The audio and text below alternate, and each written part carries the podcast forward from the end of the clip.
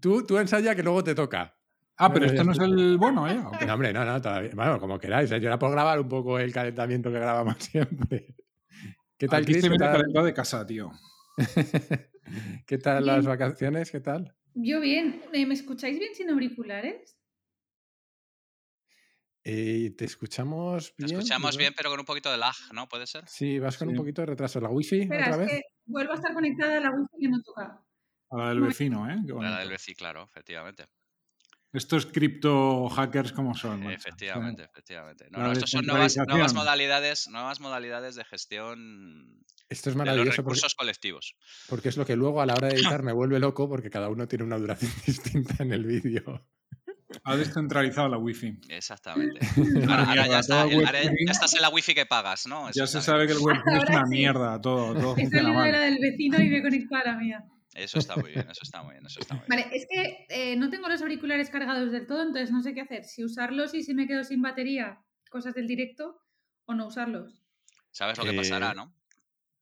que me quedaré sin batería. Se No, te sí. oye igual de mal. Si decides no usarlos no habrá ningún problema y podrías estar tres días con los cascos. Si decides ponértelos a los 15 minutos te quedarás sin cascos. Ah, me la voy a Nah, que- jugar. Haz, haz como quieras. eh, el único tema es si no te los pones, silencia, o sea, quita WhatsApp y cosas de esas porque de vez en cuando saltan y luego hay que ir quitando el, el sonido que se cuela. Es verdad. Bueno, me la voy a Pero, jugar. pero si no, eh, cierra WhatsApp y ya está. A lo o- loco. Ahí, ahí, ahí, quemando goma, como tiene que ser. Bueno, sí, si perdemos a Chris ya sabemos que ha sido por Exactamente, los, exactamente. los. No, pero mola porque, fíjate, tiene, tiene eh, el, el- el look Pantocrator clásico, pero además se ha puesto un moñito samurai que, que hace que, que todo quede como, como muy, como muy, mm, como muy pachap, muy, muy collage, muy, muy, muy culturalmente, no sé cómo decir. muy- ¿Tú, Chris, si, si has visto eh, Don't Look Up? Eh, sí, sí, la vi hace una semana o así. Vale, porque aquí Javi nos ha puesto a todos a verla y él no la ha visto, el cabrón. No, eso ya, eso, eso ya, vamos, antes, antes, o sea, por favor, necesito, yo no la veo si antes, antes alguien, alguien no me extiende un cheque por dos horas y media previamente, vamos, o sea, ¿de qué cojones estamos hablando? Como con First Dates, ¿no, Javi? Efectivamente, efectivamente. Hay cosas que me tienen que llevar con una pistola martillada en la boca y aún así mm, cierta reflexión tendría conmigo mismo. O sea, pero vamos, eso no me impide en absoluto hablar ampliamente sobre lo subnormal en general que es el ser humano, que es básicamente lo único O sea, que este es el patrón que sigues con, con casi todos los temas, ¿no? No, no, no- no sabes de qué hablas, pero tú hablas, ¿no? Exactamente, exactamente. No, pero él sabe que, que va a hablar de lo subnormal que es el, ser humano en es, general. exactamente, y luego ya encuentra el encaje. Exactamente. Yo soy un hijo directo de Schopenhauer, creado a las mamas de Nietzsche, y en general el ser humano merece exterminio y además lento y doloroso. Entonces, a partir de ahí soy capaz de hablar de un montón de temas, tío. Las navidades de puta de madre, sitios. ¿verdad? Claro, es que no, no. ¿Tú desde dónde vas a la inversión, Samu, tío? ¿Desde el- ¿Que te permite la inversión hablar de, de, yo qué sé, de toros, por ejemplo? ¿Cómo? ¿Cómo? Desde la inversión puedes ir a hablar a toros, por ejemplo. Ir a hablar a toros, no entiendo esa, esa Sí, de expresión, toros. ¿es- Puedes es hablar de toros. Mira, esos, esos bichos que hacen, esos bichos que hacen muy, te persiguen y van con los cuernitos y cosas por el estilo. Te tienen que sonar alguna peli. O sea, Que si desde la inversión puedo hablar de toros, te refieres. claro, de- de- de exactamente. Yo desde el odio a la humanidad puedo hablar de muchas cosas, pero tú, por Ajá. ejemplo, desde las cosas que pilotas puedes hablar de toros. Es que yo no piloto nada, tío. Yo, yo dejo que otros piloten. No, pero bueno, yo es que tampoco piloto nada, pero aquí estamos hablando de todo, de que esto es una performance gigantesca, ¿vale? Entonces, eh, el, el tema La cuál vida, es su... la vida en Eso general. es, eso es, la vida en general. El, el gran teatro del mundo, el- la vida sueño y todo este tipo de historias. Joder, qué profundo nos estamos poniendo. Javi se ha buscado una excusa básicamente para hablar de lo que le salga a los huevos. Es lo que Eh, está pero es lo que hago siempre. Si es que esa es. Menos mal que ahí queda localizado el patrón, básicamente. Os ha costado, ¿eh? 50 programas y 200 vídeos. Joder. Bueno, pues em, vamos a darle el gusto a Javi, ¿no? Si queréis, empezamos. Venga. Em, Samuel, ya que has calentado, eh, ¿haces los honores con la cuenta atrás y la palma? Venga, empezamos. 3, 2, 1. Qué flojita.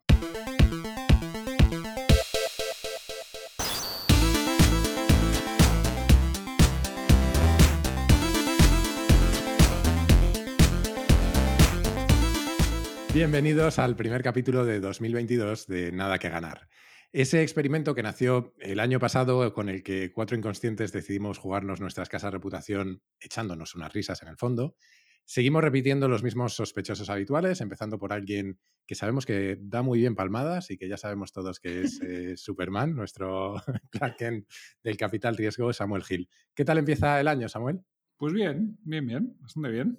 Te, te he visto a tope con, la- con las palmadas ya. Eh, tenemos también a la reina del metaverso, eh, que hay que reconocerle que es intrépida, porque se ha metido aquí con tres ingenieros en este berenjenal que yo no sé si sabía que hacía. Chris, ¿cómo empieza 2022? Feliz año, lo primero. Eh, muy bien, la verdad que a, a tope de energía. Sí, os digo una cosa, que no se me enfaden, pero habría sido peor meterme con tres abogados. ¿eh? Bueno, pues entonces ya podríais, yo qué sé, ¿cómo llamaríamos el podcast? El- la cosa nostra. El, Eh, tur- el turra sin límite. Eso es. las, las triadas, la yakuza. no, es que hay un montón de Oye, cosas y ahí. por empezar el año haciendo amigos, Javi es informático, ¿le podemos considerar ingeniero? Hostia. Hombre, tú sabes lo que te voy a responder yo, que soy teleco.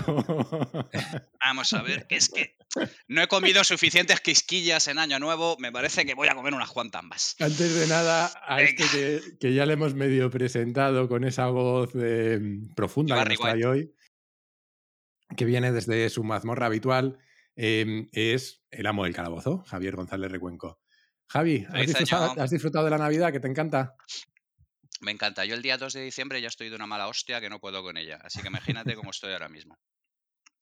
Pero ya estoy viendo la luz al final del túnel. Ya, ya estoy viendo la. Ya estoy yendo hacia la luz, como aquella. Ten cuidado. Yo soy Jaime Rodríguez de Santiago y antes de que me lo pregunte nadie, eh, he tenido unas navidades de mierda, pero supongo que como muchos, por aquello de que han sido un coñazo para la mayoría, eh, así que tampoco voy a protestar demasiado. Eh, y lo de ponerme apodo casi que os lo dejo al resto, aunque me da bastante miedo y no os lo voy a preguntar. Eh, Fíjate, es un cruce entre el cuñado perfecto y Nirvana. O sea, el, el de- o sea, es- y ¿Nirvana? Kurt Cobain, o sea, es algo así a medio camino. Es, es contradictorio, Jaime, tío. Tienes una, una cosa ahí como un poco de disonancia cognitiva rara, ¿no? Te pasa como a Samuel, que quiere ser chungo pero no te sale. ¿Cómo va eso? Claramente, pero vamos, Bueno, hace, tiemp- hace bueno. tiempo que lo dejé de intentar. Sa- Samuel lleva dos episodios que está sacando ahí las maneras, ¿eh? No, no, no, pero, pero Samuel me mola porque va, va ahí al, al- al hígado, ahí a donde duele, ahí saca el puñito y tal. Está, está muy, está muy bien. está No, de Samuel lo, lo peor no es lo que dice aquí, es lo que dice después, cuando dice que todo es una mierda. Exactamente, exactamente, exactamente. Cuando no le pueden replicar, cuando no le pueden replicar, tira la piedra, se va a la esquina y esconde la mano, efectivamente. Ay, bueno. Venga, Samuel, te voy a alegrar las pajaritas y te voy a dejar a ver qué es lo que tengo aquí. Mira, un, un tarro de pinturas de, de óleo. No, esto debe ser acrílico, me imagino. Porque sí, es acrílico, Sí, efectivamente. parece. Y un poco de papel de seda, que esto no sé para qué se habrá usado, pero supongo que será alguna cosa. Sí, alguna terapia de, de motilidad fina, alguna cosa por el estilo. Terapias alternativas. Eh, iba a decir que despedimos el año pasado con un capítulo que se me hizo un poco caótico, eh, básicamente porque yo me empané con la hora y no preparé nada, pero no estamos empezando mucho más organizados. Eh, no sé cómo saldrá hoy, porque además tenemos un montón de temas, casi todos de actualidad, eh, pero bueno, vamos a ver qué tal, qué tal se da la cosa. Y queríamos empezar por algo que es, yo creo que objetivamente una mala idea, eh, nuestras predicciones para 2022. Eh, creo que es la mejor forma de hacer honor al nombre del podcast y, la mejor forma de terminar de asegurarnos de que nos cargamos cualquier ápice de reputación que nos quedara. No sé si ahora o dentro de un año cuando la revisemos, pero esto no puede salir bien. Em, no hemos, eh, lo cierto también por dar contexto es que, aunque hemos hablado de dar predicciones, no las hemos comentado entre nosotros antes, o sea que no sé si coincidiremos o no. Eh, lo único que sí que habíamos acordado es que eh, a Javi le vamos a dejar el último por su faceta de futurólogo, futurista o como queramos llamarlo, eh, para que no solo nos dé em, sus, pre- sus predicciones, sino que nos hable un poco de macrotendencias con el Turra Limit acechando. eso le Sí, sí, pediremos no, a claro, que claro. esté ahí atento. Ahí con la Y si os parece, si os parece, eh, Samuel, aunque yo sé que tú odias hacer predicciones a corto, ¿tienes alguna para 2022?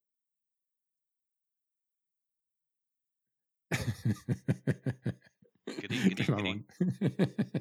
cri, cri, cri. Eso se tiene que entender como un no. Ya, están, ya- ya están mis predicciones para, para 2022. ¿Os han gustado? Está bien, está bien, está bien. Espera, vamos a interpretar el tema. Mm, Ya tienes mi Esto- interpretación también. Esto va a ser un programa muy raro. No, pero es verdad. Oye, no, es, es en serio, no sabía. ¿no? ¿No te gusta hacer predicciones como buena persona normal, claro? Como persona juiciosa. Pues claro, ¿no? ¿Tú, tú crees que el futuro es predecible? No. Entonces, Hombre, pero es ¿por qué? apostable, ¿no? ¿Eh? Sí, sí. Pero es hecho, apostable. Eso es. Ahí Claro. volvemos a Thinking in Bets y hay cosas sobre las que tú puedes, digamos, de alguna manera otear que hay una historia. Pero en general me gusta la gente que no, que no, que, que no, no se siente cómoda prediciendo.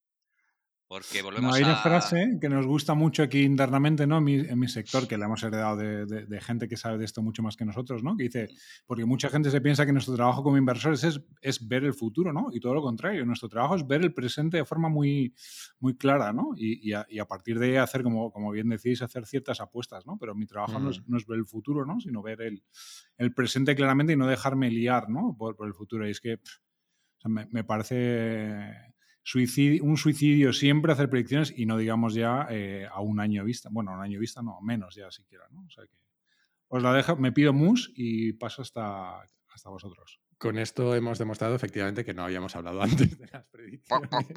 Porque hemos pinchado, hemos pinchado hueso. Cris, ¿tú te atreves? ¿Te vas a jugar tú la reputación de alguna manera? Hombre, a ver, si hago otra vez lo mismo que Samu, eh, la poca gente que nos escucha ya se va. No vuelve.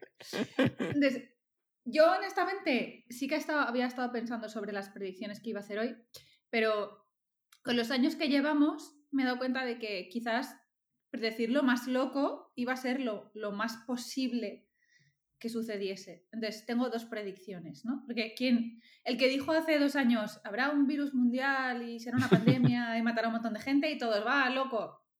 Yo voy a hacer dos predicciones. Eh, me voy a mojar, las voy a hacer locas porque vivimos ya en una época de, de locos. La primera, que ganaremos Eurovisión. Hostia, esa no la vi venir. Toma ya. Y la segunda, que es más loca aún, que el Valencia ganará la liga. Tías, nos gusta jugar. Uy, fuerte, perdón por la ¿eh? risa.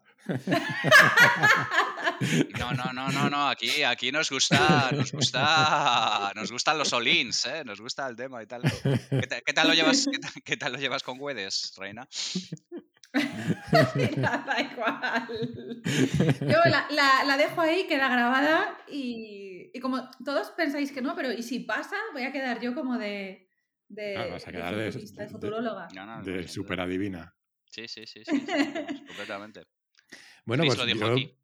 creo que voy a ser el único que se moje un poco con algunas predicciones más aterrizadas y, y luego lo que nos, lo que nos diga Javi.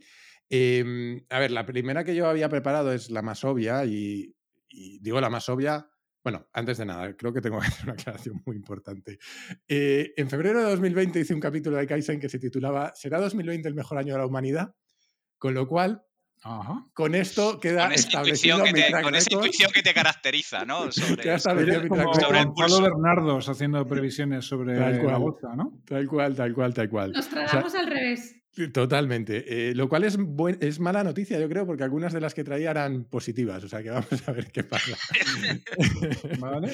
no, yo, yo- yo creo, a ver, eh, en- en- entre comillas la más obvia, ¿no? Y yo creo que todos tenemos cierta sensación de, de agotamiento de- del eh, pandémico, ¿no? Pero en el sentido de que eh, o se acaba porque se, se haga endémico y lo absorbamos, o porque creo, creo que la gente se va a hartar y no va a tolerar determinadas medidas durante más tiempo y vamos a ver un viraje político ahí y van a cambiar las, las medidas. Y luego podemos hablar un poco, porque creo que Samu quería tocar un poco el tema luego de mm, eh, COVID y medidas, ¿no?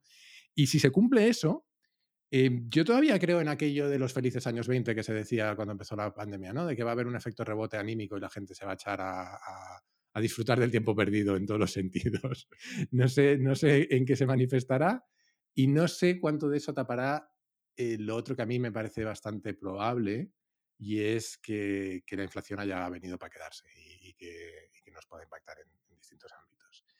Em, y la última es una que se me ocurría justo antes de entrar por una, ahora, lo cuento, por una cosa que, completamente anecdótica que he visto, y es que creo que vamos a, a vivir eh, niveles de despilfarro económico político que no vivíamos en mucho tiempo por los fondos estos de Next Generation.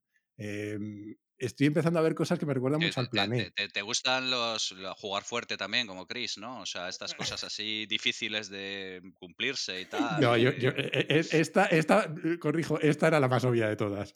Pero, pero efectivamente, yo estoy empezando a ver algunos proyectos por ahí en, pues de, por ejemplo, que me parecen muy, muy importantes, pero de conectividad rural, utilizando fibra óptica en el pueblo más remoto de España, que está muy bien, pero que no es el retorno que va a tener eso, ¿no? Y creo que vamos a ver, a ver mucho de eso.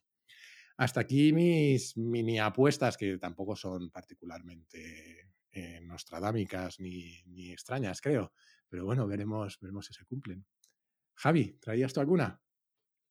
Eh, ¿O vamos a macro tendencias si te ponemos el cronómetro ya? No, no, no. A ver, em, al, hilo, por ejemplo, de lo que tú estabas diciendo, eh, yo eh, pronostico que vamos a quemar una cantidad de dinero absolutamente impresionante en una serie de gilipolleces absolutamente inauditas. O sea, pero es que eso no es predecir el futuro, eso es prácticamente determinismo, eso es como ver una, cosa... Entonces el, el, asunto es que yo creo que vamos a larvar un poco más eh, los resultados de la megacrisis económica que estamos eh, incubando hasta dentro de un par de años y en el fondo lo que vamos a hacer es dar patada a seguir, que es lo que, es lo que llevamos haciendo en una temporada. Entonces, fíjate que yo para este año sigo pensando que seguiremos con la... Eh, yo, tengo una, tendencia, que no sé si es una tendencia, eh, que, no es optimista como las tuyas, Jaime, que es que seguiremos profundizando en la política como performance. ¿Vale? Mm. O sea, en lugar de la política como la gestión de la red pública y la gestión de la cosa, pues eh, la política como, como teatro. La política como lo que estábamos hablando un poco de coña al principio. Estábamos charlando Samuel y yo en Twitter esta mañana sobre todo el tema de Almudena Grandes y, los presupuestos y cómo hemos perdido completamente la pelota con respecto a qué es, qué es performance y qué son las cosas de comer.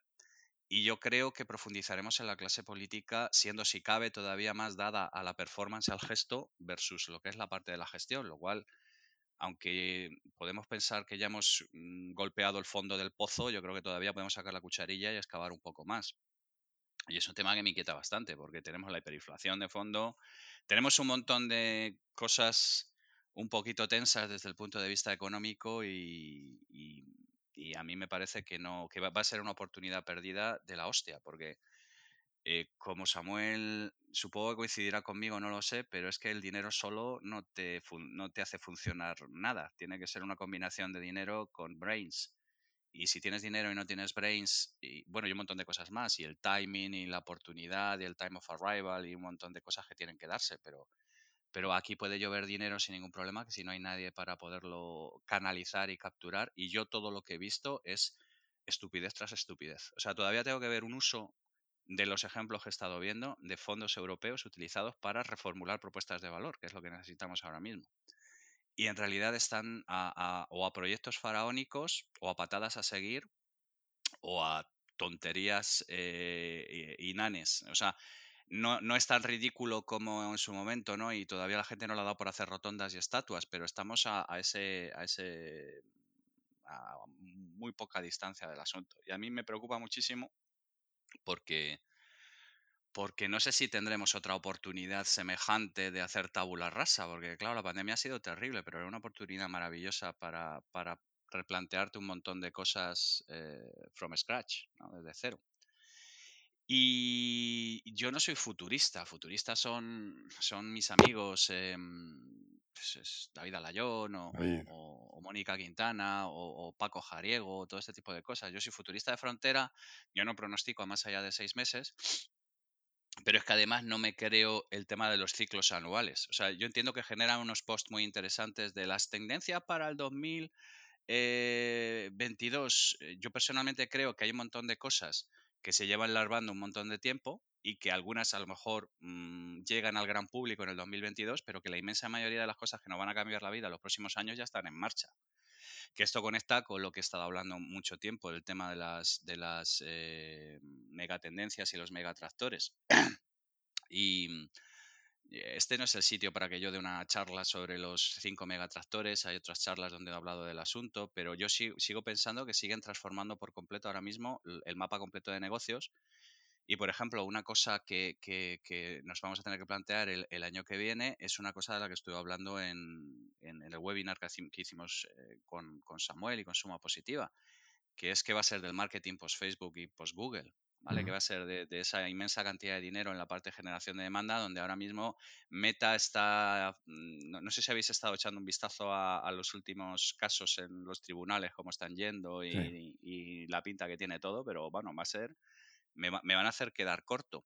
Entonces hay un montón de cosas que yo personalmente creo que llevan cambiando varios tiempos el consumidor coherente, la parte de los ODS, el alza de los espacios hiperpersonales, la parte de Customer Centricity, personotecnia, todo lo que tiene que ver con las megatendencias tecnológicas, por supuesto, pero yo creo que son cosas que eh, llevan ya cuatro o cinco años funcionando, llevan ya cuatro o cinco años cambiando y en este año en concreto no sé si algo llegará al gran público, pero las grandes cosas que van a cambiar el, mundo ya están cambiándolo. Lo que pasa es que está afectando única y exclusivamente aquello de que el futuro ya está aquí, pero desigualmente distribuido. Ahora que mencionabas a Facebook y, Google, me has, recordado la otra, una idea que tenía yo por ahí medio cocinar y a lo mejor Cristo aquí también tienes una visión. Y, es que yo tengo cierta sensación de que eh, este año, eh, no sé si va a ser el año de la regulación del Big Tech y plataformas y cripto, pero creo que se van a dar pasos porque es lo que tú dices, Samu, eh, lo que te decías, Javi. hay muchas cosas que llevan tiempo larvándose y, por ejemplo, parece que todo el tema de plataformas este año va a caer una regulación europea eh, por lo menos se, van a dar pasos muy, muy importantes. En Estados Unidos al Big Tech le están metiendo cada vez más mano. Y, cripto, yo creo, en el caso de cripto, yo creo que va a ser incluso positivo, ¿no? Porque eh, puede traer una regulación necesaria, pero en eso, Chris, no, sé tú si tienes alguna expectativa en, esos términos para este año. Mm, yo de lo que, o sea, más que expectativas, lo que tengo es un poco la, experiencia que arrastro de los últimos años de haber tenido conversaciones con, con distintos reguladores eh, y honestamente hay una cosa que de cara a futuro que creo que, me sorprende y otra que no. La que, me bueno, la que no me sorprende es un poco la que va más hacia el tema de recaudación pública, hacienda, regulación de obtención de información, etcétera, ¿no? Que desgraciadamente no me sorprende. Y esa creo que va a ir a más en todo lo que se pueda, pero sin, ya sin importar la información. O sea, ya hemos llegado a un punto en el que a nuestro Ministerio de Hacienda lo que es la información solo le importa en la medida en la que de esa información pueda extraer recaudación, que no es el objetivo que tiene encomendado ni el Ministerio de Hacienda ni, las administraciones públicas. Pero bueno, ahí está, con lo cual nos tendremos que defender.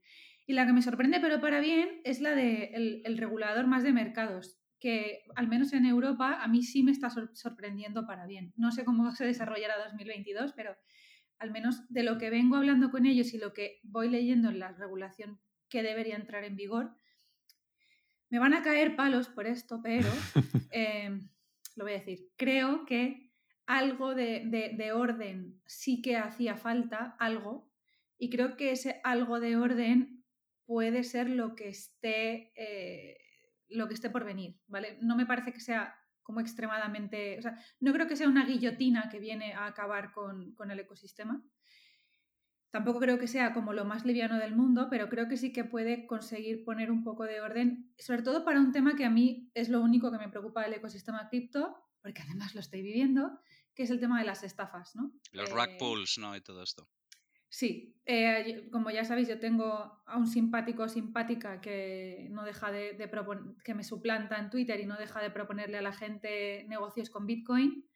Eh, entonces creo que con una regulación donde al final te lleve a, estar registrado en un sitio y tú puedas verificar la empresa con la que quieres hacer negocios, un poco, un poco de confianza dentro de este mundo descentralizado, ¿no?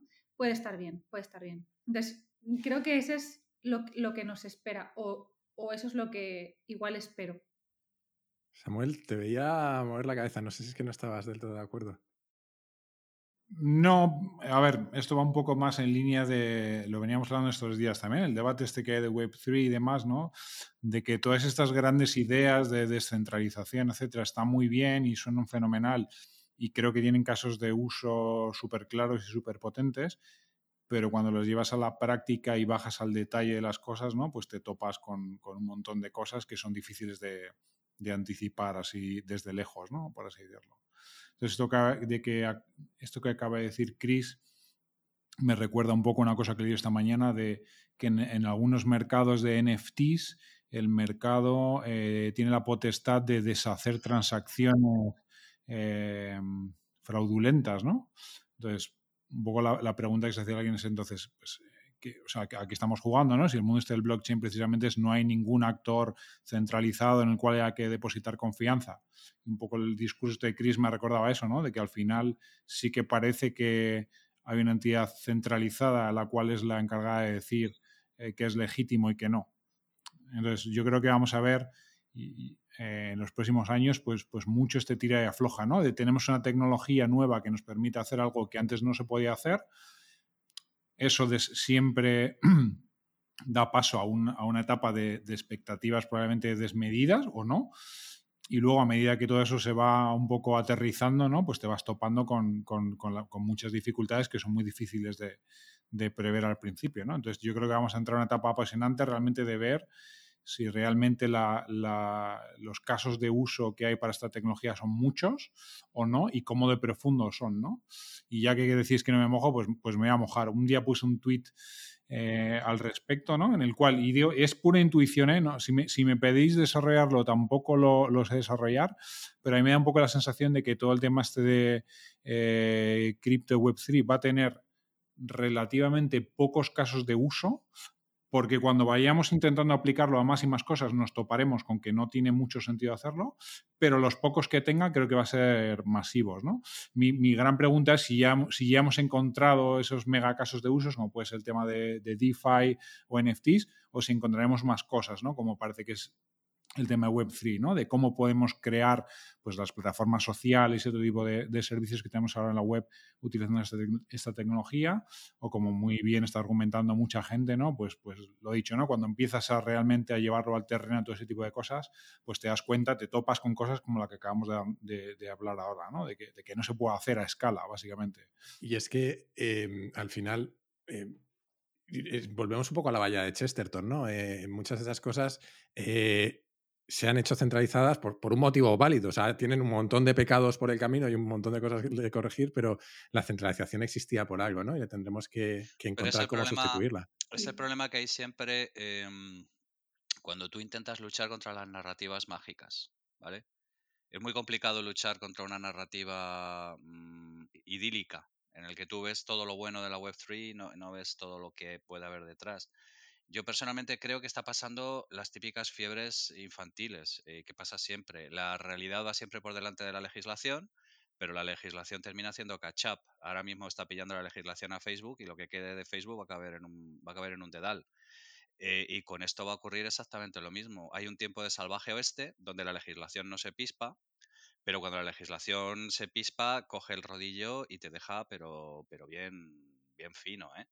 Y entonces esas narrativas, que esto coincide con que este tipo de narrativas atraen a gente que vive de las narrativas. Luego me imagino, no sé si hablaremos de, de Puigdemont y cosas por el estilo.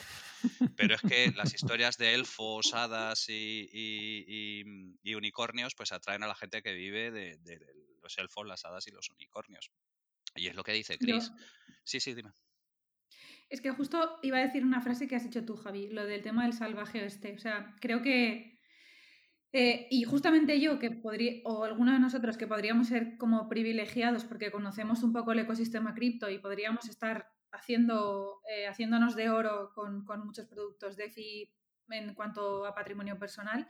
Y es que como abogada siempre veo dos cosas. Y es que eh, hay una fase, como has dicho tú, Javi, de salvaje oeste, que creo que es ahora toda esta historia de Web3, el, el, el, FOMO que hay con las DAOs y, y, estas cosas. ¿Qué, qué, es, ¿Qué, es, lo que pasa con esto? Que en el salvaje oeste al final siempre el más fuerte y en el caso de la tecnología el que más sabe, el que más la conoce, es el que más valor le saca, ¿no? Normalmente le saca valor y en el, en el ecosistema cripto, sobre todo, le saca valor a costa de los demás. O sea, aquí esto, y hay un par de DAOs que son ejemplos perfectísimos. De hay, hay, una frase clásica de, de, la fiebre del oro que es que la fiebre del oro los que hicieron dinero eran los que vendían picos y cedazos. Exacto, exacto. Vale, en este caso encima es que el tío que... Eh, hay un tío que te fabrica las semillas, ¿sabes? Entonces, eh, lo veo claro. Y luego viene la legislación y, y, lo veo mucho, ¿eh? Y la gente, no, porque el regulador, qué hijos de puta, no sé qué. Y sin embargo, a mí me parece, o siempre me ha parecido, que no toda la, regulación, pero mucha regulación, lo que hace es permitir que esos nichos sean escalables. O sea, nadie haría ICOs a día de hoy si no hubiese un SAFT o si no hubiese un contrato de inversión. Entonces, yo siempre, siempre he intentado que la gente vea la, la, regulación de otra manera, es decir, no viene a por ti, sino viene para que tú puedas escalar tu modelo de negocio de una forma segura. Ahora, si tú, Uy, perdón que te he interrumpido. Eh, no, iba a decir que aparte que es, eh, creo, un, eh, una buena, o sea, es, es, un paso necesario para llegar al mainstream. es muy difícil Exacto. que determinadas No, no, no, no, aplicaciones es, lleguen al mainstream. es que es imprescindible. Claro. Es que es, es- es como el monopolio de la violencia que tiene la policía. Si es que son las mismas Sí. narrativas. La policía que cual. de yo no estoy, de, puta. no estoy del todo de acuerdo con eso, ¿no? Porque en el mundo este que yo creo que lo interesante precisamente, ¿no? Si crees en la descentralización es porque crees que no tiene que haber nadie supervisando, ¿no? Entonces, claro, si quieres ser un early adopter de lo que sea, que es donde están los big gains, pues ahí vienen lo- los grandes riesgos, ¿no? Pero si tú quieres, si tú esperas un tiempo a que eh, la cosa se asiente, ¿no? Pues podrás usar, o sea, cuando un servicio lleva eh, en activo X años sin que haya haya habido ningún problema, ningún fraude o lo que sea, pues tienes una cierta Eh, garantía, a- a- a lo- a a- lo- Perdona, A Jaime. lo sí. que me refería básicamente es, eh, estoy de acuerdo, efectivamente, tú puedes tener una cierta garantía, pero incluso la barrera de entrada psicológica en ausencia de regulación es muy alta para la mayor parte de la gente. Y estamos hablando, no- como tú bien decías, no de los early adopters, pero sí del, del first majority o, o del late majority de las culpas de adopción, ¿no?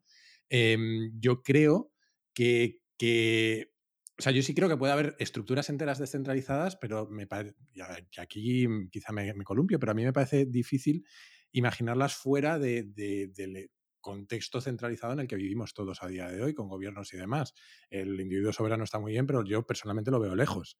Eh, creo que se cumplirán partes, pero probablemente no todo. Entonces, creo que, que, podremos mm, desarrollar estructuras más o menos descentralizadas. No tengo claro que puedan coexistir completamente independientes de los entornos que hemos creado hasta ahora. Yo, es que como soy yo- una persona vieja y cínica para estas cosas, me acuerdo de una frase de Chesterton que era algo así como que todo el mundo está de acuerdo en el ahorro colectivo y en gastarle lo que le sale de los huevos. Entonces, la creencia de la gente en la descentralización me parece que es en tanto en cuanto les viene bien para hacer lo que les salga de los huevos.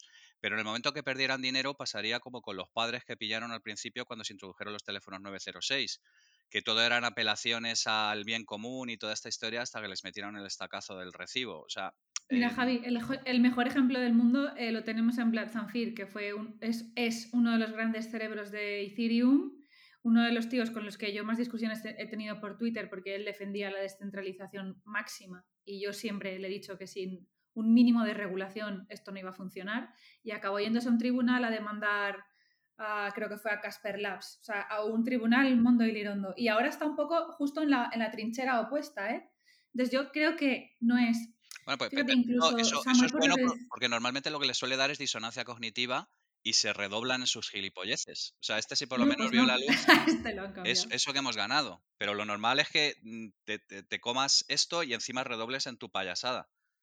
Pues no, no ha sido el caso. Pero yo creo que al final que no es ni calvo ni tres pelucas. O sea, no es ni una hiperregulación donde, como hemos estado viendo, ¿no? Haya que pedir licencias por todo y estés ocho meses para poder lanzar un modelo de negocio.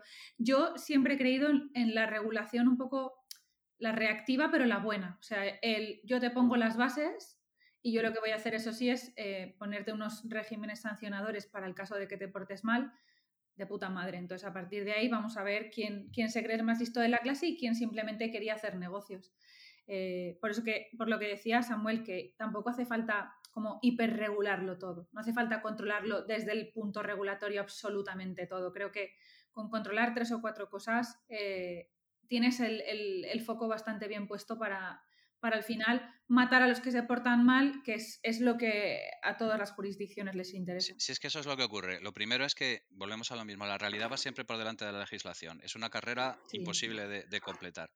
Y segundo, es que si no tienes este tipo de mecanismos, son los sociópatas los que se imponen el 90% de la gente que quiere jugar limpio. y lamentablemente los que marcan las reglas son los sociópatas. Pero yo mi punto es, eh, si yo quiero hacer trading en un exchange descentralizado, pues yo sé que si voy a Uniswap, pues tengo unas ciertas garantías de que no me van a timar. Ahora, si quiero ser el más listo de la clase y mañana empezar a hacer trading en un DEX nuevo que nadie ha usado, pues claro, ahí es donde puedo ser, no sé cómo explicarlo.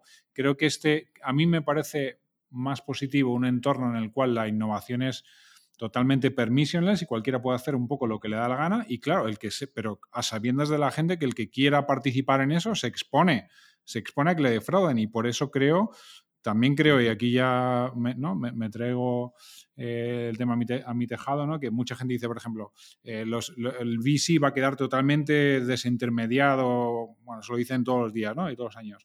Yo precisamente creo que precisamente los VCs en este tipo de proyectos pues pueden dar un poco esa capa de, no sé cómo llamarlo, de confianza, ¿no? de que nos podemos equivocar, ¿no? pero al menos si un, si un proyecto lo ha invertido un inversor que es serio, pues las probabilidades de que sea un un fraude 100%, que se nos pueden escapar un millón de cosas, ¿eh? pero, pero yo creo que se reduce en un porcentaje significativo las probabilidades de que sea un fraude, ¿no? Ese tipo de cosas. Pero es que pasa lo mismo con las M&As. Eh, ¿Cuánto tiempo llevan diciendo que van a sustituir los M&As por APIs, que contacte gente que necesita dinero con gente que quiere vender y cosas por el estilo? Mientras creas valor, si esto lo has dicho tú muchas veces, tío, mientras tú creas valor, pues esa es la mayor barrera que puedes tener versus lo que pueda haber en cambios y todas por el estilo. Pero claro, pero estamos, pero estamos hablando de creación de valor a través de la reducción de la simetría de información o de aprovechar las asimetrías de información, ¿no? Y ahí es donde entra la regulación para el mainstream, ¿no? Para la mayor parte de la gente no tiene forma de saltarse esa asimetría de información. Ya, pero ¿qué ocurre? Que ocurre un poco lo que ocurre hoy en día, ¿no? Que la gente no puede invertir en muchas de las clases de activos más rentables porque les protegen de... O sea, yo no quiero que me... No sé cómo explicarlo es demasiado restrictiva en ese sentido, ¿no? Y al final eso te lleva casi a más desigualdad porque mucha gente no puede invertir, por ejemplo, en, y de nuevo, ¿no? Parece que el juego a mi favor, ¿no? Pero la, gente de a pie no puede invertir en fondos de capital riesgo y a lo mejor son los fondos que más rentabilidad producen, ¿no? Por, por esa protección ante un posible fraude, o sea, no sé, a mí casi me gusta más. Pero es que, es que eso es otra cosa completamente diferente, que es utilizar eh, la excusa de la protección del fraude para utilizar barreras artificiales de entrada. Que eso es algo que hacen los bancos con las fichas bancarias, han hecho los seguros con, el, con la licencia de seguro. Pero eso son cosas que tú intentas mantener durante un tiempo, pero que terminan siendo apisonadas. ¿eh? Los bancos se las prometían muy felices con que nadie tenía el dinero suficiente como para poder comprar una ficha bancaria. Toma, como esto. Fuck you. Entonces, eh, em, hay un montón de cosas que se presentan como, digamos de alguna manera, protecciones y seguridades para el usuario final que son únicamente exclusivamente barreras de entradas artificiales. Yo creo que hay que separar eso de unas mínimas mm, medidas lógicas para evitar que aquello sea el paraíso del psicópata. Mm, yo es que el mundo cripto lo veo, es, es empezar la casa por el tejado, entre comillas, ¿no? En el sentido de los proyectos cripto hacen, hacen como si fuera una oferta pública de, bueno, es que lo hacen, ¿no? Hacen una oferta pública de valores cuando no tienen muchos de ellos, a veces, y otro día podemos debatir si eso es correcto o no, cuando no tienen ni siquiera el producto, ¿no? Y, cualquiera puede participar en ese tipo de, ofertas, mientras en el caso del sector tradicional es lo contrario, ¿no? Solamente puedes salir a bolsa cuando tienes una calidad de reporting, de compliance, etcétera, eh, pues muy elevada, ¿no? Entonces, por una parte, permites que todo el mundo se beneficie y a mucha gente le van a timar, y, pero ya os digo, ahí está el que sea más osado o menos osado, eh, y el otro mundo es el súper restrictivo, casi toda la creación de valor se produce en mercados privados donde solamente poca gente puede participar, ¿no? O sea, es un poco, es un trade-off, ¿no? De seguridad. Yo creo, que, yo creo que al final, creo, creo, ¿eh? que igual estamos todos de acuerdo en el, en el mismo punto. O sea, hay dos tipos de regulación. Está la regulación proactiva, que es la que mencionaba Javi, que es la que crea eh, una especie de frontera en torno a un monopolio y lo protege, y a partir de ahí, ahí no entra nadie. Y luego está la, que me gusta a mí más, que es la regulación más reactiva, que es la de yo voy a dejarte hacer, yo voy a dejarte innovar. ¿no? A priori, la tecnología es agnóstica y solo depende de la voluntad del que la utiliza, que esté bien o mal. Y a partir de ese momento, yo lo que voy a hacer es porque fíjate en España, o sea, es un ejemplo súper, súper perfecto. En España se están haciendo ICOs. Si tuviésemos una regulación reactiva que la tenemos en España ahora mismo, eh, tú puedes hacer una ICO perfectamente, incluso si, fue, si es un security, y no pasa nada. Ahora, Si tu ICO resulta que es una estafa, o sea, es un scam, y tú, tú lo sabías y así lo hiciste, hiciste promesas en falso, como hemos tenido un par de casos en España, entonces esa, sí te voy a aplicar esa regulación reactiva y voy a ir a por ti. Entonces, ¿qué es lo que has conseguido un poco con ese ejemplo? Que en España se pueda, entre comillas, innovar, ¿no? Eh, y yo en esto, como decías tú antes, Samuel, me lo llevo un poco a mi terreno porque yo he visto proyectos extranjeros venirse a España a hacer estas cosas, pero si te portas mal, tienes una regulación que va a ir a por ti para mí, la parte, la parte de innovación, esa es la única forma que funciona. ¿Y qué significa, pregunta honesta, eh, que por, por, de verdad por entender lo que no, qué significa en, en, ese contexto lo que tú has dicho, portarte bien o no sé qué palabras Vale, el ejemplo, te voy a poner el ejemplo. Y, y ya que te hace una pregunta, Samuel, te añado yo una, porque mucha gente que nos escucha sabe de cripto, pero mucha gente probablemente no. Eh, si podemos eh, dar en dos palabras qué es una ICO y de qué estamos hablando, porque si no, más de uno puede estar perdido. La ICO es una forma de financiar un proyecto que consiste en emitir eh, tokens, que son criptoactivos, eh, que los, emite el proyecto como quien emite, como decía Samuel, una oferta pública de valores y los pone a la venta al público, al minorista y, también al, institucional, ¿no? Entonces, ¿qué significa portarse mal? Eh, a ver, eso está todo puesto en la ley, ¿no? Pero en este caso, por ejemplo, portarse mal era que es una cosa que se hace con más asiduidad de lo que se debería, en este caso, por ejemplo, esta empresa, ¿qué es lo que hizo? Para empezar, el modelo de negocio que ellos vendían como que querían financiar era un modelo de negocio que ni ellos se creían que se pudiese conseguir, ¿vale? O sea, era como, vamos a construir un SpaceX eh, y tenemos la tecnología porque la tenemos patentada y realmente no era así. Y la segunda es que, eh, para mí, la peor de todas, es que manipularon los números. Es decir, ellos dijeron que habían levantado 60 eh, kilos en, 15 minutos, ¿no? Y luego resulta que de los 60 kilos eh, había 50, que era una manipulación de unas transacciones y el dinero no se había movido de ningún sitio a ningún sitio. Entonces, para mí eso, es eso sí es una estafa. Así compró Gil las acciones del Atlético de Madrid. sí, pero esto es lo mismo 2.0. Entonces, ¿qué es lo que ha pasado? Pues que eh, la gente que se vio afectada... Bueno, luego teníamos a un maravilloso influencer eh, promocionando este proyecto que también se llevó el dinero por delante. Entonces, ¿qué es lo que ha pasado? Que la gente que se había afectada por ese proyecto ha puesto eh, querellas y eh, a uno de los promotores del proyecto se lo han traído desde Venezuela, o, está en la, en la cárcel en Venezuela, que creo que está en la cárcel en Venezuela, o han pedido la extradición para traerlo a España. Entonces, para mí esa es la regulación que permite innovación, que es la de yo te dejo, pero si, si tú te vas a portar mal, yo voy a actuar bien, sabe actuar fuerte. Es curioso porque lo que acabas de contar es muy parecido en otro ámbito a, lo que cuentan en Bad Blood, con la historia esta de Theranos, ¿no? Porque, y, esto, Samu, tú lo conoces mejor que yo, pero eh, obviamente en los pitches a, capital riesgo siempre hay una parte de, em, storytelling, de creerte que vas a llegar a algo que probablemente está por ver que puedas llegar, ¿no? y ese modelo de negocio, como tú decías, Chris, no siempre o sea, tú te lo crees en ese momento, pero no, tienes ninguna garantía de que se vaya a realizar. Y yo creo que el límite está en el momento en el que empiezas a engañar, que es lo que tú decías. En el momento en que empiezas a jugar con los números, o empiezas a decirle a la gente que le has hecho análisis que no le has hecho. ¿Te has leído las transcripciones del juicio? Pues no. Pues, vale, pues, pues es que me, voy a dedicar a ver pelis de mierda pudiendo leer las transcripciones del juicio. No me jodas eso.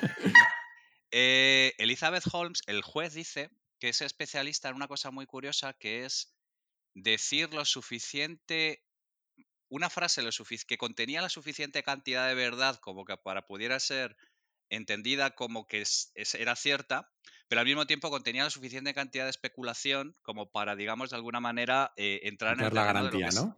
sí, exactamente. Entonces, Samu plantea una cosa fantástica, que es cabe a temptor, ¿no? O sea, que se, que se prepare el comprador. Si tú vas al este, pues eh, espabila un poco. Pero claro, es que tú tienes que tener regulado este tipo de historias, porque eh, eh, Chris ha contado esta historia, pero creo que a otros les acaban de pillar y era un Ponzi de toda la puta vida. Eh, o sea, es que lo que tienes que vigilar es la mala fe.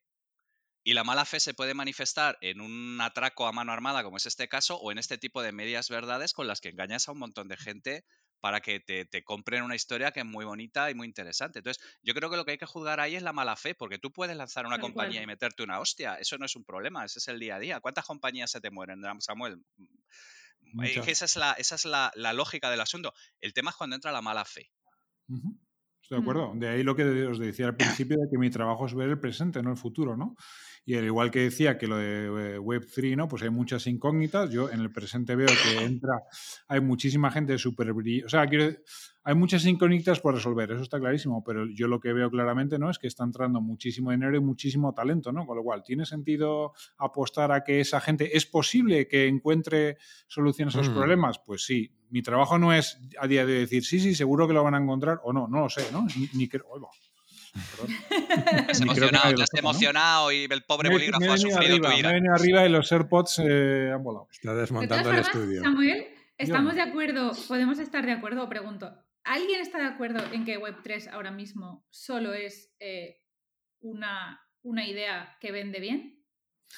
Mm, Sí, o sea, no sé cómo explicarlo. Hay, hay un potencial enorme, o sea, no hay ninguna realidad a día de hoy, pero hay, Vale. una, hay un potencial enorme, ¿no?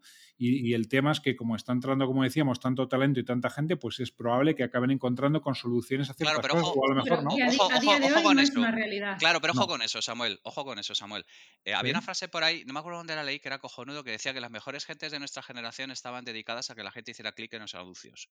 Sí. ¿Vale? O sea, hay un montón de. Las, el talento y el dinero va hacia donde se genera más talento y más dinero. O sea, es, Sí. es- esa es una ley de- atracción pura y dura.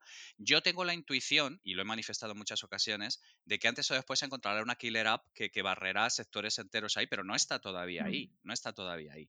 Y tú puedes tener un montón de talento y un montón de dinero persiguiendo el arco iris durante un montón de tiempo, ¿eh? Porque quiero decir, la, la- la- la- arquitectura de, de- de- de publicidad basada en, en targeting y todo este tipo de cosas ha tirado 20 años comiendo mierda y generando un montón de dinero para un montón de gente. Mira que yo creo que sí que hay killer apps eh, en, todo lo que tiene que ver con DeFi. Mi duda es si van a sobrevivir a regulación y si van a poder saltar al mainstream, que es por lo que decía antes lo, de eso, porque eh, creo que hay muchos usos muy interesantes que en el momento en el que los sometamos a, regulaciones equiparables a la que tienen la- las finanzas tradicionales, no sé, no sé cuánto va a sobrevivir de eso. ¿Sabes lo que va a pasar con eso, Jaime? Y de esto yo he escrito mogollón, porque a mí una de las cosas que más me gusta de, de lo que es el derecho es estudiar sobre todo eh, la- lo que en la carrera se llama la, digamos, la economía del derecho, ¿no? que es cómo hacer leyes que consigan establecer los incentivos suficientes como para que eh, sean, no sé cuál es la palabra en español, enforceable, que sean como... Sí, que se puedan aplicar, que ejecutables, sean ¿no? Sí. ejecutables, sí. Exacto. Entonces, ¿qué pasa con DeFi? Y, y esto está fatal dicho por un, abo- por un abogado, pero que DeFi, al final, igual que, que cualquier cosa en cripto, ¿eh? si la gente inteligente y talentosa en DeFi decide que no va a cumplir con las normas, el coste de transacción que tiene el regulador para perseguirlos es infinitamente más alto que el de los desarrolladores, y lo- y englobo ahí todo este talento, en no cumplirlas y que no les pillen. Entonces, yo escribí un post hace un par de años sobre las normas tributarias, precisamente sobre esto, porque ya decía, si Hacienda se empeña en sancionar porque no declaras tus impuestos cripto, ¿sabes lo que va a pasar al final? Que la gente va a afinar su intelecto y su pericia usando este tipo de protocolos y ahí tenemos eh, todos los mixers, todos los tumblers, todas estas aplicaciones que lo que hacen es un poco eso. Y eh, no tendría más sentido hacerlo al revés. O sea, en vez de decir si no declaras, te pongo una multa, coger y decir si declaras, te reduzco el tipo No, de pero, pero, pero es que terminará tema pasando eso. Terminará pasando eso, Chris. ¿Qué son, Claro, qué son las amnistías fiscales? Sí, sí, es un Es que tema las de es Claro, que la- las amnistías fiscales es decir, mira, yo con la legislación en la mano no puedo perseguir a este hijo de puta, pues ya no prefiero puedo, que, que me... Exactamente, prefiero que me declare una Es cantidad cual. y le cojo un trozo y le regularizo la chorizada que ha hecho. Eso Es que las no hay recursos. Claro. El Estado no tiene recursos para perseguir a esta gente a día de hoy a, a- a ese nivel. No, no existe. O sea, no. Tendrían que tener. Vamos a. Pero de, de verdad démonos cuenta. Y sobre todo en una época de lo, de lo que siempre dice Javi, ¿no? De la economía, o sea, de la política de los gestos. ¿De verdad pensamos que se van a montar equipos de gente con ese nivel de conocimiento y de habilidad para perseguir estas cosas? Es que es absolutamente No, más allá de que exista algo como tipo chain analysis que funciona para perseguir a los malos malos. Pero yo hablo de, de cosas tipo DeFi. Va a Tampoco, ser tampoco se hizo con el peer-to-peer. imposible. Quiero decir, que Claro, es que no es- encontraremos no otra forma de encajarlo. Tampoco se hizo con No, el peer-to-peer, porque y en el fondo y lo, lo podrás que tumbar estás... Napster y vendrá otra Claro. cosa. Es que son cosas que no, que- puedes. pero lo que estás describiendo al final es un escenario en el que los, los más aptos tecnológicamente pues, son capaces de saltarse la regulación, son capaces de usar en, los, en, en la época del BitTorrent pues un VPN o lo que sea, pero el resto de la sociedad no tiene, no apenas tiene acceso a ese mundo, ¿no? Y, y- y yo vuelvo a mi paso a- al mainstream porque creo que si, si va a haber killer apps, ese paso al mainstream es. pasará por... Eh, llegar por- al mainstream es absolutamente imprescindible para tener una killer app. claro, Si no, será siempre un reducto de frikis. Como el, como tráfico de estupefacientes o el tráfico de, de explosivos o cualquiera que está ahí, pero, pero es un reducto. Hablando de frikis, le hemos dado una paliza a esto que lo mismo podemos cambiar, cambiar de tercio si os parece, porque yo creo que algunos lo hemos matado por el camino. Eh, yo, eh, aunque podíamos hablar de lo del COVID, yo os propongo que por no seguir con tema político, si os parece, aunque creo que vamos a volver al tema político sin querer, eh, Javi nos ha hecho una envolvente, pues nos ha dicho, podemos hablar de Don't Look Up, de la película que hay en Netflix, que Oh, creo que en castellano se llama No mires arriba. eh, y luego resulta que Javi no la ha visto. Entonces voy a empezar preguntándole al resto a ver qué os ha parecido. Yo la he visto hoy a toda leche. Eh, Chris, ¿quieres empezar tú que te veo ahí súper preparada? Vale, eh, a ver, honestamente, sin más, o sea, después de todo el hype que, que he visto y estos análisis súper críticos, me ha parecido como, a, mí, a mí, eh, que, pero yo no tengo ni idea de cine, me ha sentado un poco como una especie de película cómica, o sea, de, de un mofe, sin más, sin más, o sea, sabes cómo empieza, sabes cómo va a terminar y mientras tanto solo vas diciendo, es que es verdad, si es que somos así de gilipollas, si es que esto que estoy viendo es exactamente lo que pasa. Entonces, sin más, ahora que, que quizás nos impacta o se está hablando mucho de esta película por el reparto que tiene. O sea, el argumento... pues, ¿Cuántas películas han hecho de que somos gilipollas? Mil. Por, Pero, por claro, explicar cómo somos gilipollas, por si alguien no lo ha visto y sin desvelar el final, básicamente unos eh, eh, astrónomos eh, ven que, que un cometa se dirige a la Tierra, avisan a todo el mundo que va a ser el, final del, el fin del mundo y cada uno actúa como sabemos que actúan los políticos como políticos, los medios como medios y la población como población. Tal cual. Entonces, sin más, ahora, me pareció, o sea, yo me, me- me divertí un poco por reír, riéndome de, de cómo somos, porque muchas escenas que ves dices, si es que es así. Si lo peor es que es así. Samu, tú te dormiste media peli, creo. No, yo, la- pero vamos, eso es no, no es culpa de la peli, es yo me duermo con cualquier cosa que sea a partir de las 10 de la noche, menos first dates, Mm. eh, me, produce sopor.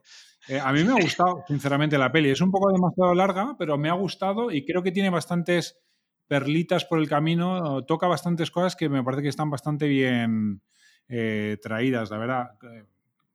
Como, como curiosidades, ¿no? Me, me ha parecido un poco sorprendente. Los hijos de Leonardo DiCaprio me parecían mayores que él en edad, casi, ¿no? Era un poco sorprendente. Al revés que sus novias, ¿no? En la vida real. Exactamente. Y su voz, me ha- creo que es la primera vez que lo escucho en versión original, o no lo acordaba, pero me ha resultado muy desagradable, la verdad.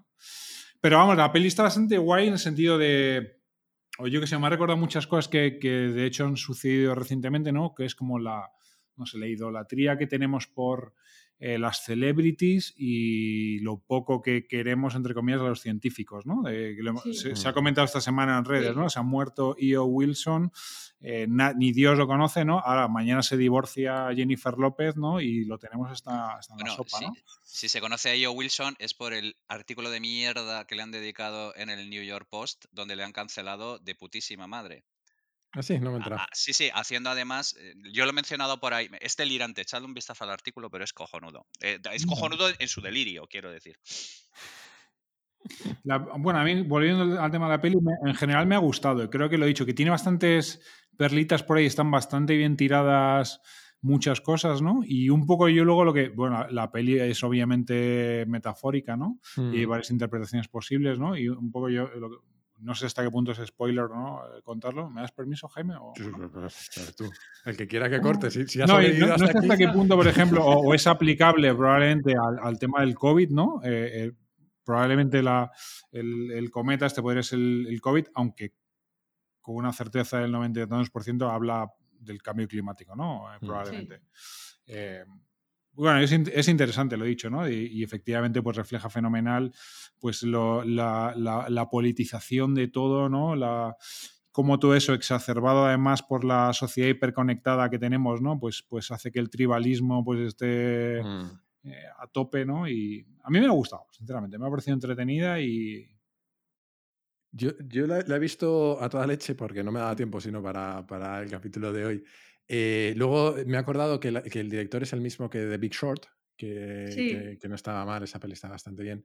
Eh, yo tengo la sensación de que la peli es un poco como el meme ese de la curva gaussiana, de los muy listos, muy listos a un lado y los muy tontos, muy tontos al lado, y en el resto estamos todos Se le gusta mucho la película, hiperanalizando la película, ¿no? Eh, pero me parece que es un espejo, un espejo bastante interesante para ver qué reconocemos cada uno, ¿no? O sea, uh -huh. efectivamente lo que vamos a reconocer es que somos todos gilipollas, pero unos vamos a culpar al capitalismo, otros a los políticos, otros a los medios y probablemente según los sesgos de cada uno nos vamos a enfocar en una cosa eh, distinta cuando probablemente la verdad, la verdad sea toda.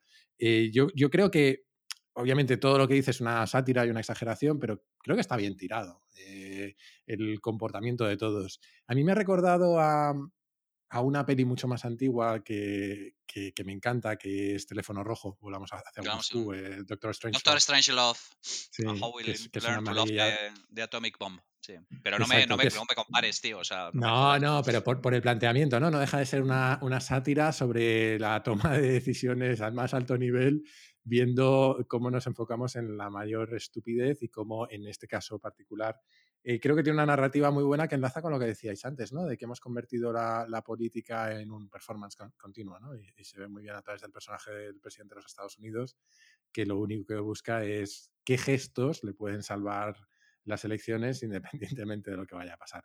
Luego hay una crítica al mundo tech que es interesante, que, que hemos pasado todos un poco por sí. de puntillas, ¿no? Que es esta crítica a este personaje. ¿Es, ¿Es, el, ¿es Elon Musk o es Vinod Khosla o quién es? ¿Es un tecnomesías? Es una mezcla entre Steve ¿no? Jobs ah, sí. y, el, y, y, Elon Musk, ¿no? Eh, es un tipo raro que, que, que mm, claramente un inadaptado social, pero muy listo, que se le ocurre un plan para no solo salvar al mundo, sino eh, enriquecerse por el camino eh, que tiene muy poco, muy poco respaldo eh, científico. No sé, a mí me parece una, una, una peli interesante de ver y unas reflexiones interesantes.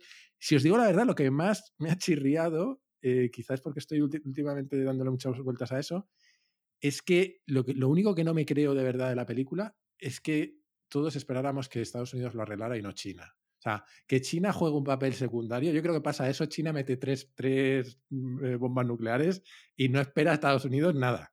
Bueno, eso sale en la peli, lo que pasa es que fra fracasa su plan. Sí, pero sale sí. como muy al final y, y tal, ¿no? Juan, o sea, yo creo que ahora mismo el liderazgo mundial ante algo así no tengo nada claro que se lo pidiéramos a, a ver, yo, yo, es que personalmente creo que eh, este tipo de directores son tremendamente valientes criticando el capitalismo feroz y desalmado, pero a la hora de tocar a China eh, se les encogen los dídimos a tamaños prácticamente infinitesimales.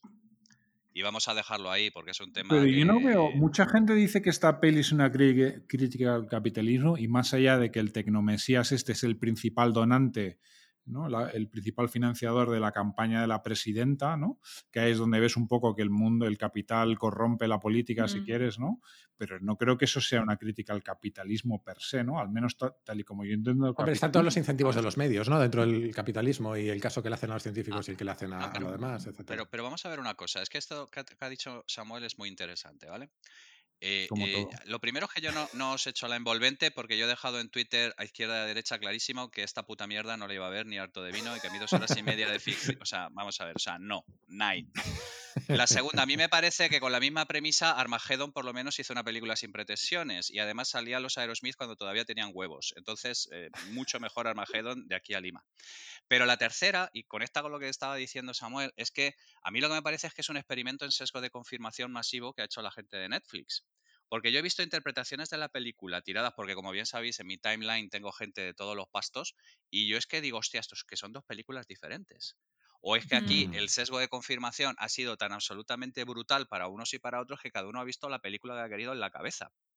Y que la película debe ser lo suficientemente mmm, neutra como para que la gente la pueda reinterpretar en su cabeza. Cosa que a mí me parece muy habilidoso. ¿vale? Pero a mí que no me vengan con valiente denuncia y valiente polla en vinagre, porque en realidad es un vehículo de ficción para que la gente se jale su sesgo de confirmación y encima efectivamente cuando hay que meterse con Chima, nos, nos con, con, el amigo Shin nos, se nos encogen las pelotitas como es costumbre en, la NBA, en Hollywood y en cualquier sitio que dependa del dinero chino.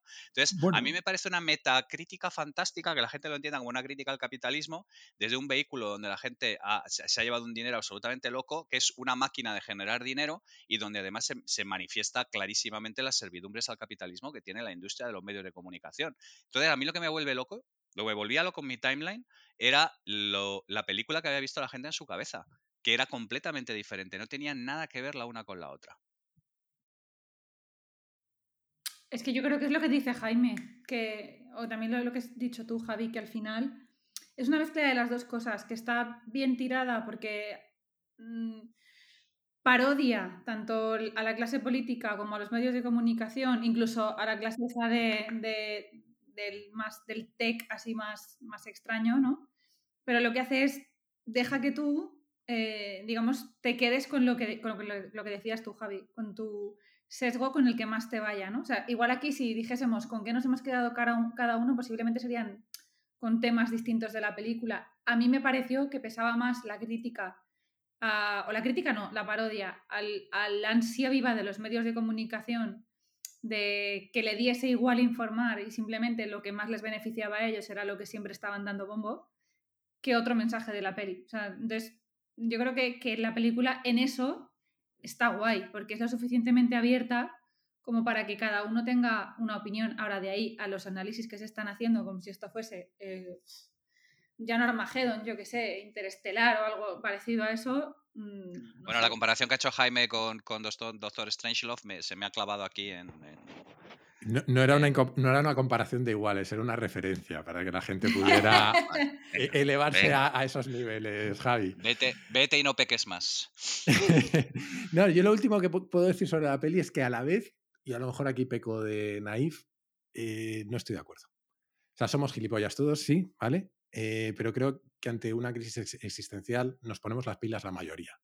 Eh, tenemos una crisis de liderazgo y creo que lo hemos visto con el COVID, etcétera pero creo, no, creo que la gente viviera tan ajena como se pone en la película. Y, sé que con el COVID hay mucho antivacunas, mucho ejemplo de esto, pero a la vez, en los momentos, creo que nos hemos vuelto más rebeldes cuando hemos visto que esto no era tan existencial como parecía.